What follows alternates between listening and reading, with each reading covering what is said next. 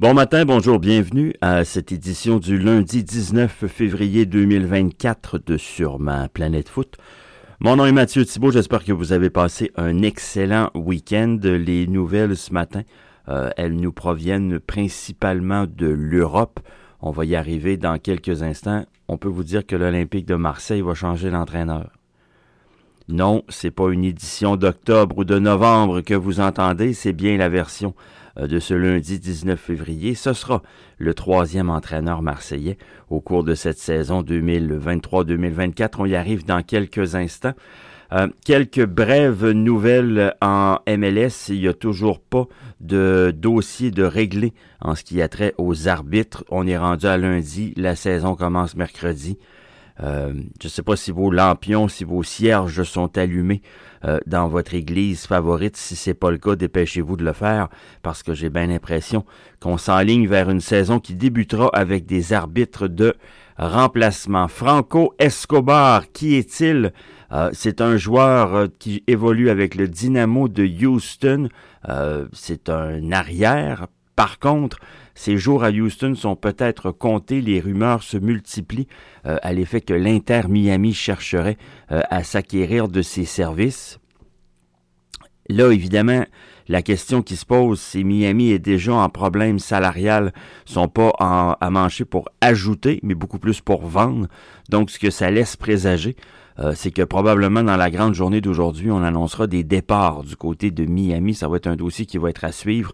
Euh, j'enregistre cet après-midi un ballon rond régulier avec Antoine Leclerc. Le cas échéant, euh, on vous informera de ce qui se passe du côté de la Floride, mais soyez assurés qu'entre maintenant et demain, c'est demain que ça ferme, il va avoir une tonne, une tonne de mouvements euh, en MLS du côté de l'Inter Miami parce que l'équipe est beaucoup trop haute au niveau salarial, dépasse le cap salarial imposé par la MLS. Jonathan Rodriguez, qui est-il? C'est l'attaquant, le striker de Club America. Euh, on murmure qu'il y aurait une entente entre le joueur et une équipe de la MLS. On ne parle pas d'équipe, on ne nomme pas cette équipe-là. Euh, la rumeur la plus persistante, c'est les Timbers de Portland. On sait que devant, euh, ça risque peut-être d'être problématique pour la formation de l'Oregon. On en parlait hier dans notre émission spéciale avec Antoine Leclerc, nos prédictions pour la conférence de l'Ouest. Euh, il y aurait Dallas, il y aurait Atlanta qui serait également sur la piste. Dallas, je peux pas croire, pas encore un attaquant. ça me surprendrait du côté d'Atlanta. il y a déjà Giacomakis. En tout cas, je pense que ça ressemble à Portland. Euh, c'est un dossier qui est à suivre, mais qui n'est pas finalisé, je vous le rappelle, qui n'est pas finalisé. Vous connaissez ça des beats si vous avez des jeunes ou si vous êtes jeune vous-même. Euh, ce sont ces écouteurs qui sont apparus, ça fait quoi, peut-être une dizaine d'années, une quinzaine d'années euh, sur le marché.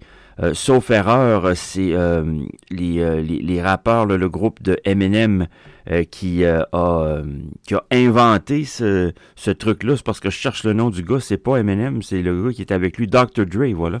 J'ai trouvé. Bravo à ma culture hip-hop ce matin. c'est la création de Dr. Dre, ça, si je me trompe pas. En tout cas, ça a été très à la mode. Ça l'est peut-être encore. Je, je, je, vous avoue être un peu trop vieux pour ce genre de truc. Mais je sais que ça a été très, très, très en vogue au cours des dernières années. C'est des écouteurs, des beats. Et voilà qu'on annonce ce matin le partenariat entre la Major League Soccer, la MLS et Beats. Et c'est pas une rumeur, c'est vraiment euh, annoncé par euh, le site de la MLS. Vous pourrez trouver euh, des écouteurs Beats aux couleurs de votre équipe préférée. Donc, bravo. Bravo à eux. Encore une fois, euh, la MLS qui continue euh, de prendre une place de plus en plus importante dans le marché du sport nord-américain. C'est précisément le genre de collaboration euh, qui fait, qui donne en tout cas de l'exposure à un circuit. Avant d'aller en Europe, il y a une brève ce matin. Moi, hier, j'ai vu ça passer, puis j'ai dit, ben, arrêtez, s'il vous plaît, et là, c'est le Toronto Star ce matin qui lui accorde de l'importance à cette rumeur. La rumeur est sortie hier à l'effet que Thierry Henry, oui, oui, oui, lui, pas l'autre, lui, pourrait devenir là, euh, assoyez-vous bien comme faut, là. Ou, garez, si vous êtes, si vous nous écoutez en voiture, euh, soyez prudents. Prenez pas le clos. Euh, Thierry Henry pourrait devenir le sélectionneur de l'équipe nationale du Canada en vue de la prochaine Coupe du Monde. Moi, quand j'ai vu ça, je suis parti à. Je n'ai accordé aucune importance et aucune crédibilité à cette nouvelle. Mais là, par contre, c'est le Toronto Star ce matin qui dit que Thierry Henry serait intéressé par le job. Jusqu'à quel point c'est véridique, je ne sais pas. Je l'apprends à peu près en même temps que je vous le lis. On va rester aux aguets. Euh, Thierry Henry, que fait-il actuellement? Il est à la tête des, des Bleus, la deuxième équipe des Bleus, les jeunes, les U23. Et il va disputer avec la France les Jeux olympiques de Paris. Donc, évidemment, de penser que Thierry Henry va quitter ce siège-là avant les JO de Paris, c'est de la fiction totale. C'est évidemment avec Thierry Henry à sa tête que les jeunes bleus vont jouer la coupe du euh, pas la coupe du monde pardon mais la, les Jeux olympiques de Paris. Par contre, si où ça peut faire du sens, même si je pense que ça n'en fait pas beaucoup, où ça peut faire du sens, c'est si le rêve de Thierry Henry est d'entraîner une sélection nationale, ça ne sera pas la sienne. Parce que c'est écrit dans le ciel qu'après Didier Deschamps, celui qui va prendre la place, c'est Zinedine Zidane. Alors, Thierry Henry n'aura pas accès au trône. C'est la lignée est déjà préparée. Après Dédé, ce sera ZZ. Alors, si son rêve, c'est d'entraîner une sélection nationale, est-ce que ça passe par le Canada? Peut-être. Euh, chose certaine, il sera assuré de, de, faire la prochaine Coupe du Monde. Je l'ai dit dans le passé, je le répète encore, Thierry Henry comme entraîneur, j'y crois plus ou moins. Ça n'a pas fait à Monaco, ça n'a pas fait à Montréal. Euh, il y a eu des succès rapides lorsqu'il est arrivé à la tête des, euh, des minots, des bleus. Mais là, déjà, depuis quelques matchs, c'est compliqué. Euh, non, moi, je, je, je, ne pense pas, en tout cas, que Thierry Henry serait la solution pour la Fédération canadienne de soccer. Dossier, par contre, qui devient à suivre. OK, normalement, on commence par l'Angleterre, mais on va commencer par la France ce matin. C'est là que l'actualité nous amène. L'Olympique de Marseille était en Bretagne hier pour y affronter Brest, une défaite 1 à 0 face aux Bretons. Si vous n'avez pas vu le match, vous, allez me dire, bah, c'est pas si pire, mais c'est parce que les Marseillais ont tellement été mauvais, mais mauvais. Ça faisait longtemps, en tout respect, que je n'avais pas écouté un match de l'Olympique de Marseille du début jusqu'à la fin ce qui a été mon cas hier. Et ça faisait longtemps que j'avais pas vu Marseille aussi mauvais. Ils sont vraiment pas bons. Ils jouent sans ambition. Les joueurs en ont rien à cirer de ce qui se passe sur le terrain. Le président Pablo Longoria était présent au match. Euh, ah, et en passant, euh, Brest finissait à 10. Et Brest a marqué alors qu'ils étaient à 10. Les Marseillais savent pas jouer à 11 contre 10. C'est le pire début de saison marseillais parce qu'ils n'ont aucune victoire à leurs cinq premiers matchs d'une année civile. C'est seulement la troisième fois dans l'histoire de l'OM. L'OM, ça a 125 ans passé. C'est seulement la troisième fois dans l'histoire de l'OM que ça arrive. Les deux autres fois, c'était en 1956, j'étais pas au monde. Et en 1978, j'avais 6 ans. Alors, c'est la première fois, c'est le pire départ pour une année civile de calendrier depuis 1978. Euh, inadmissible. Tout ça pour vous dire que ce matin, on a confirmé ce que euh, tout le monde se doutait bien, c'est-à-dire qu'on a procédé à un changement d'entraîneur, un autre. C'est le deuxième cette année. Euh, on a congédié euh, l'entraîneur Gattuso, qui était arrivé en début de saison. Après quoi? Après 6 matchs qu'on avait nommé Gattuso, après les événements avec les, les supporters. Mais si, si le, le congédiement de Gattuso n'est pas une surprise, c'est la nomination de Jean-Louis Gasset qui, elle, par contre, moi, me fait gratter, euh, je me gratte la tête ce matin. Ce gars-là, Jean-Louis Gasset, était à la tête de la Côte d'Ivoire. Souvenez-vous, il y a quelques semaines à peine. Euh, il a démissionné en plein tournoi. Après la mauvaise performance de sa sélection lors du premier tour, il a démissionné de, son poste. Moi, je ne me souviens pas d'avoir vu peu importe le tournoi international, la Coupe du Monde, l'Euro, nommez-les tous, je me souviens pas d'avoir vu un sélectionneur démissionner en plein milieu d'un tournoi. C'est ce qu'il a fait, Gasset. Et son successeur a amené la Côte d'Ivoire aux grands honneurs. Et là, Marseille va chercher cet individu.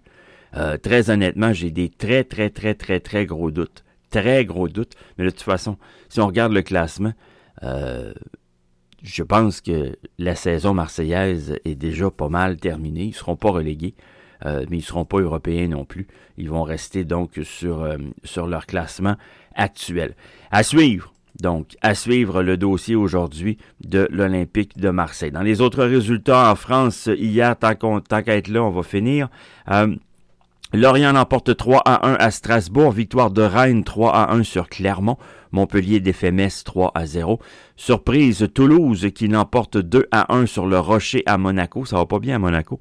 Euh, et verdict nul entre Lens et Reims 1 à 1. Résultat des courses, ben Marseille euh, euh, se creuse un trou, son neuvième. Pendant ce temps-là, le Paris Saint-Germain a 13, 13 longueurs d'avance sur son dauphin qui est maintenant Brest à 40 points.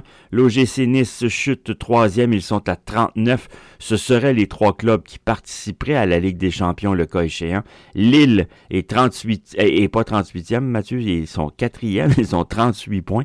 Euh, ils participeraient à la Ligue Europa.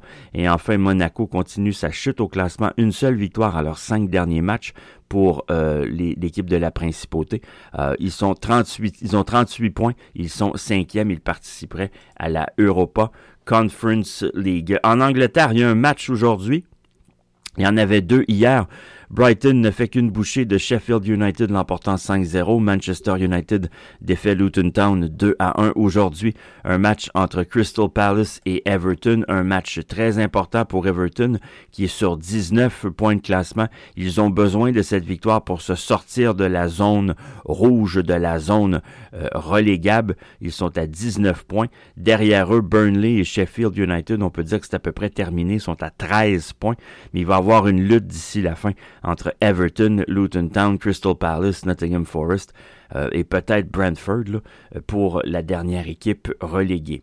Serie A italienne maintenant, il n'y a pas de match aujourd'hui. Il y en avait cinq hier. Bologne fait la bonne affaire, l'emporte 2 à 1 à la Lazio.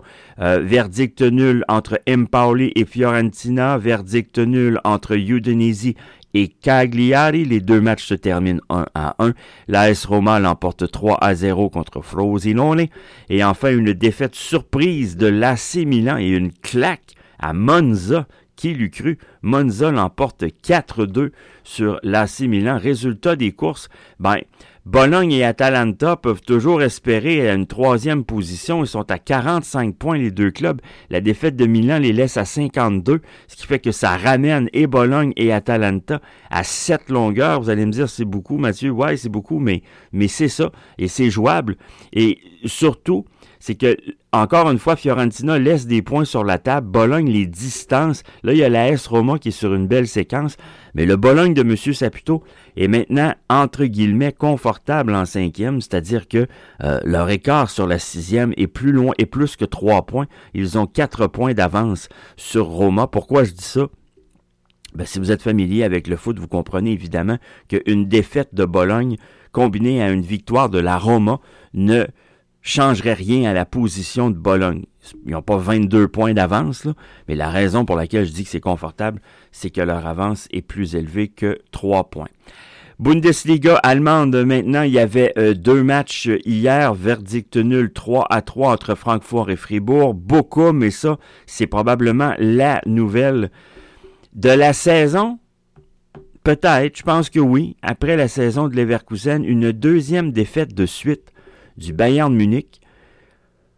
3 à 2. Et là, Leverkusen a 8 points d'avance. Le Bayern de Munich est sur deux défaites de suite. Faudrait écouter euh, Terminator Foot avec Mathieu Lemay qu'on va vous présenter ce matin.